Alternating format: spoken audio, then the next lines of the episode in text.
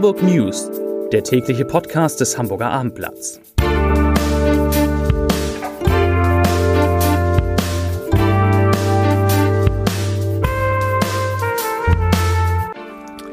Herzlich willkommen. Mein Name ist Lars Heider und heute geht es um das eiskalte Wetter und wie Hamburg Obdachlose davor schützen will. Weitere Themen, die A7-Sperrung am Wochenende fällt aus, die Corona-Inzidenz in Hamburg sinkt weiter und die Stadt gibt zu viel Geld für ihre Großprojekte aus. Dazu gleich mehr. Zunächst aber wie immer die Top 3, die drei meistgelesenen Themen und Texte auf abendblatt.de. Auf Platz 3 Köttgen Hoffmann und der erneute Griff nach der Macht beim HSV. Auf Platz 2 AstraZeneca-Impfstoff wird ab kommende Woche eingesetzt. Und auf Platz 1 gefühlt minus 20 Grad. Hamburg droht tagelang Dauerfrost. Das waren die Top 3, die drei meistgelesenen Themen und Texte auf abendblatt.de.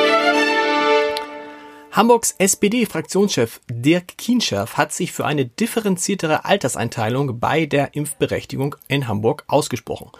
Um den Ansturm auf die wenigen verfügbaren Impftermine zu begrenzen und eine Überlastung der Hotlines zu vermeiden, sollten nur, nur jeweils zwei oder drei Jahrgänge in die Impfzentren gerufen werden, sagte Kienscherf heute. Derzeit sind alle über 80-Jährigen aufgerufen, sich impfen zu lassen.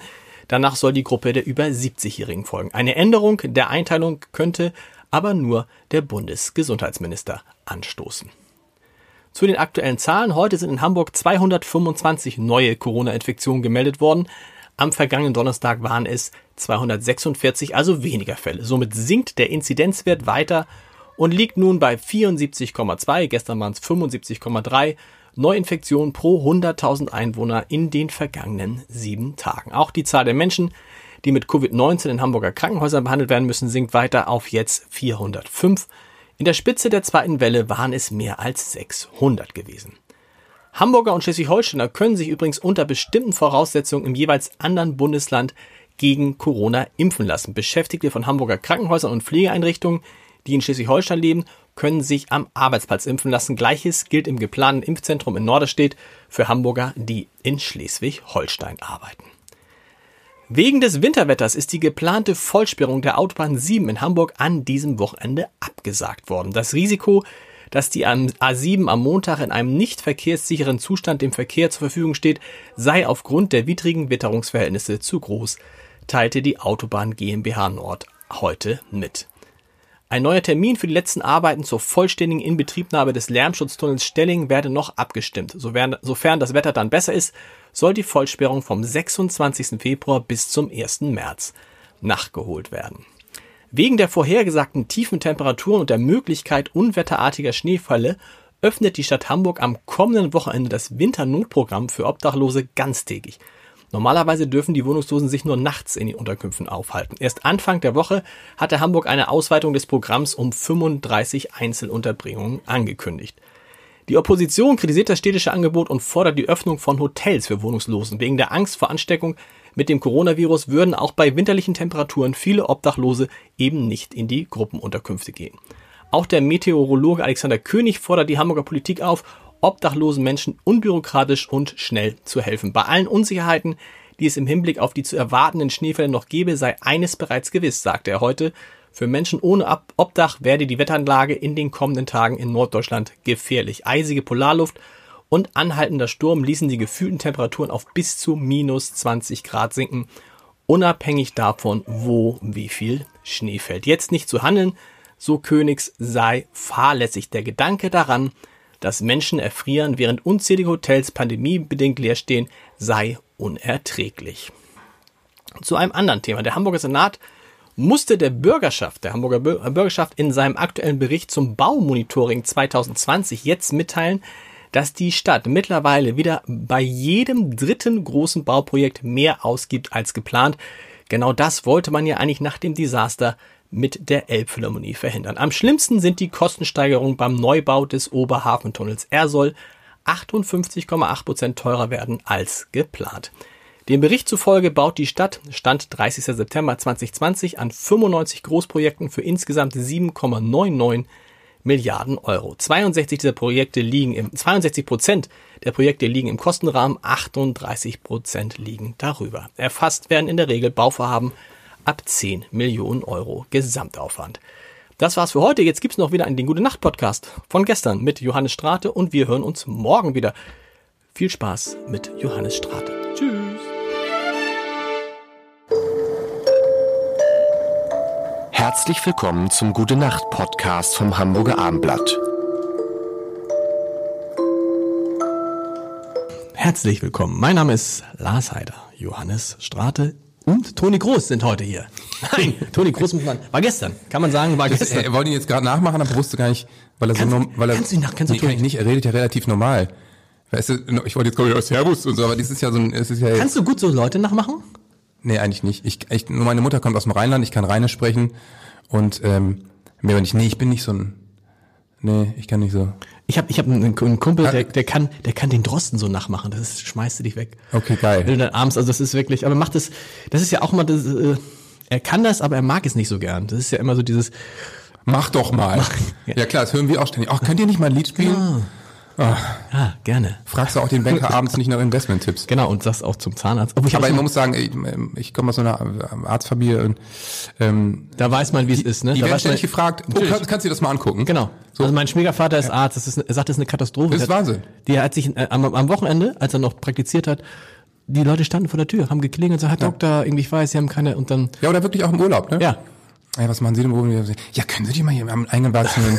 Und dann mein Cousin, der ist Chef an der Klinik äh, äh, hier in Rheinbeck. Und äh, der ist dann immer so, der ist total gutmütig und macht das dann immer noch auch Ja. alles, wo ich denke so, ey, Tim, meine Güte nochmal. Ja. Beruf, irgendwie heißt es Beratung, auch telefonisch. Wir müssen mal sprechen. Habt ihr irgendwelche Pläne mit Revolverheld für 2020 über, äh, 2021 überhaupt? Kann man jetzt irgendwas planen? Nee. Konzertmäßig? nee. Also, also wir haben natürlich einen komplett durchgebuchten Festivalsommer, Okay. der auch Mitte Mai losgeht. Ähm, Ich glaube auch, das wird, das wird kommen. also Mitte Mai nicht. Meinst du nicht? Ich, ich glaube, das wird schwierig. Wir spielen vor allen Dingen Ende Mai, NDR 2 Plaza Festival, weiß nicht, ob du das kennst in Ja, Hannover. ja. Da kommen halt 22.000 Leute. Wie soll das laufen? Ja. Ist das vom letzten Jahr schon verschoben, ist natürlich überall ausverkauft. Wie willst du es machen? Also wenn die jetzt sagen, es gibt ein Hygienekonzept und statt 22.000 können 4.000 kommen, was machst du dann? 18.000 sagen, okay, wer gibt jetzt ein Ticket zurück? Genau. Oder einfach stornieren und neu wieder in Vorverkauf? die Geimpften, alle Geimpften. Ja. Wahrscheinlich sind übrigens gerade, ich bin ja American Football Fan, also Ja. NFL, und da gab's jetzt ein äh, Spiel, Playoff-Spiel der Buffalo Bills, da waren 6.700 Leute im Stadion, auf, ne, also irgendwie 10 Prozent, Mhm. und die waren alle getestet. okay. Also, und das ist so ein bisschen meine Hoffnung, dass man vielleicht einfach so schnelltestmäßig sowas macht. Man hat an so einer Arena überall Zelte, wo die Leute Schlange stehen, wo, wo die dann eben getestet wird. Dann gehst du eben kurz deine Viertelstunde in den Bereich und entweder du kommst rein oder du wirst sofort ka kassiert und Was hast du, Ende Mai oder Mitte Mai? Ende Mitte Mai, dann das Ende Mai.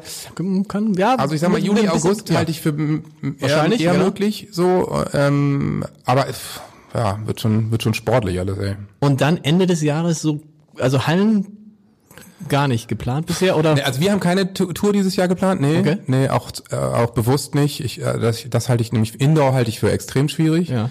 Ähm, aber mal gucken. Wir entscheiden da eben von, von Woche zu Woche, Monat zu Monat, sind jetzt gerade dran, einfach auszuwählen, was wird die nächste Single. Wir hatten ja mit Leichter letztes Jahr einen Song, der war ziemlich erfolgreich und lief gut, läuft immer noch. Und jetzt wollen wir aber im Februar, März einfach den nächsten Song rausbringen. Und Album, Album macht man nicht in dieser Phase, weil hat keinen Nee. Sinn, kannst keine Also wir haben Promo machen, keine nee. Tour, kein nichts. Ne? Wahnsinnig viel aufgenommen und äh, Also es wäre schon drei fertig. Alben fertig okay, ja. gefühlt. Aber ich, also ich kann mir vorstellen, dass wenn es jetzt alles sich ein bisschen entspannt vielleicht kommt, dann irgendwann mal, ja, ich weiß es nicht. Aber timingmäßig mit dem Album äh, machen wir einfach gar nichts. Wenn man ein Album rausbringt, dann muss man auch parallel eine Tour announcen. Klar. Und das muss dann irgendwie alles klar sein und das ist einfach im Moment noch völlig unklar. Ja, ich bin, man, ist, man, man kann sich, man kann sich, man kann sich gar nicht mehr vorstellen, wie das wieder normal werden soll. Aber es wird ja, äh, eins ist ja klar, es wird wieder so kommen. Also die Pandemie, irgendwann würde ja, selbst wenn wir keinen Impfstoff hätten, würde die Pandemie irgendwann verschwinden. Ja. Die genau. Frage ist nur wann. Ja. Also ich meine, genau, wenn wir keinen Impfstoff hätten, dann wäre es halt ein paar Jahre wahnsinnig dramatisch und es würden wahrscheinlich Millionen Menschen sterben, Ja. aber dann ist ja auch vorbei. Wann schätzt du, wann, wann schätzt du, wirst du geimpft? Als jetzt? Ja, Dezember dieses Jahr, ne? Ich meine, ich bin Ich unter glaub- 60 und gesund. Ich glaube Ähm, früher, ich glaube früher. Ja, Ich glaube früher, der AstraZeneca, ich glaube, du wirst im, weiß, im vielleicht September? Nehmen wir September? Eigentlich wäre es natürlich, eigentlich wäre, könnte man das machen, könnte man sagen, wir machen Konzerte nur für Geimpfte? Das kann man nicht machen, ne? das ist, weil Das die ist- meisten einfach ja. eurer Fans dann doch Na, deutlich da jünger du ja sind. bei der Ethik an, ne? Genau. Das ist ja klar, dass das dann ähm, moralisch einfach und ethisch sehr schwierig ist. Ähm, es gibt keine Impfpflicht und ich meine, es soll in Spanien führen sie jetzt doch ein Register und sie geben es unter der Hand an andere Staaten weiter. Natürlich. Natürlich. Müssen sie ja auch. Also Ja. ich meine, du musst ja dann auch wissen, ob in Deutschland einer einreist, der geimpft oder nicht geimpft ist. Ja. Also da musst du theoretisch also doch deinen Impfpass vielleicht vorzeigen oder du weißt es im System, weil es dann doch in deinen Passdaten steht. Ja, wahnsinnig schwierig. Äh, also äh, was denkst du denn? Ich meine, man kann natürlich sagen, man möchte nicht geimpft werden, aber dann verzichtet man vielleicht auf bestimmte Vorteile wie auf ein Konzert gehen? Ich glaube ehrlich gesagt, dass wenn es dann so kommt, da das ist auch ganz gut, dass es zuletzt so knapp war. Es werden sich alle impfen lassen wollen. Es Ja. ist so, es ist einfach und, Leute, lasst euch impfen. Am besten noch heute Nacht. Absolut. Ich kann auch zum Beispiel, also wie gesagt, mein Cousin, Chef von der Klinik, der wurde am 27.12. geimpft. So. Wow, einer der ersten. Ja, am ersten Tag. Ja, cool. So, Schleswig-Holstein war da früh dabei und es ist eine der führenden Kliniken und ähm, der natürlich keine Nebenwirkung, alles prima, alles gut. Der war dankbar natürlich. Natürlich. So, ich würde also, sofort, also ich, ich Wirklich. Ich gibt ja, ja. Mehr dazu. In Ich muss auch nächsten- wirklich ja. noch einen Satz wirklich ganz, ich bin jetzt auch kein klassischer per se Impfbefürworter für jeden Scheiß. Ja. So. Und ähm, ähm, es gibt auch natürlich Nebenwirkungen bei anderen Impfungen und sowas. Ähm, und ich bin auch nicht Anhänger der komplett klassischen Medizin. Also es ist immer so, finde ich, wer, wer heilt, hat recht, wer die, die richtige Diagnose so. Absolut. Und es gibt auch, auch wenn die immer verteufelt werden, es gibt auch sehr gute Heilpraktiker. So, und ähm, äh, wenn sich die, die alten weißen Männer der Medizin dem komplett verschließen, halte ich das auch für nicht richtig. Ähm, und moderne Mediziner betrachten eben es von allen Seiten und ganzheitlicher. Ist es trotzdem bei dieser Geschichte einfach so, lasst euch impfen, weil es ist die einzige Möglichkeit, dass wir mit der Pandemie fertig werden. Es gibt da wirklich, finde ich, keine... Gibt keine andere Variante. Nein, es gibt keine Alternative. Ansonsten haben wir jetzt einfach zehn Jahre vor uns, die einfach ri- richtig scheiße sind, wo super viele ihre Existenzen verlieren werden, wo Kinder keine Bildung kriegen. Also wir laufen in ein offenes Messer rein sonst. Gute Nacht. Weitere Podcasts vom Hamburger Abendblatt finden Sie auf abendblatt.de slash podcast.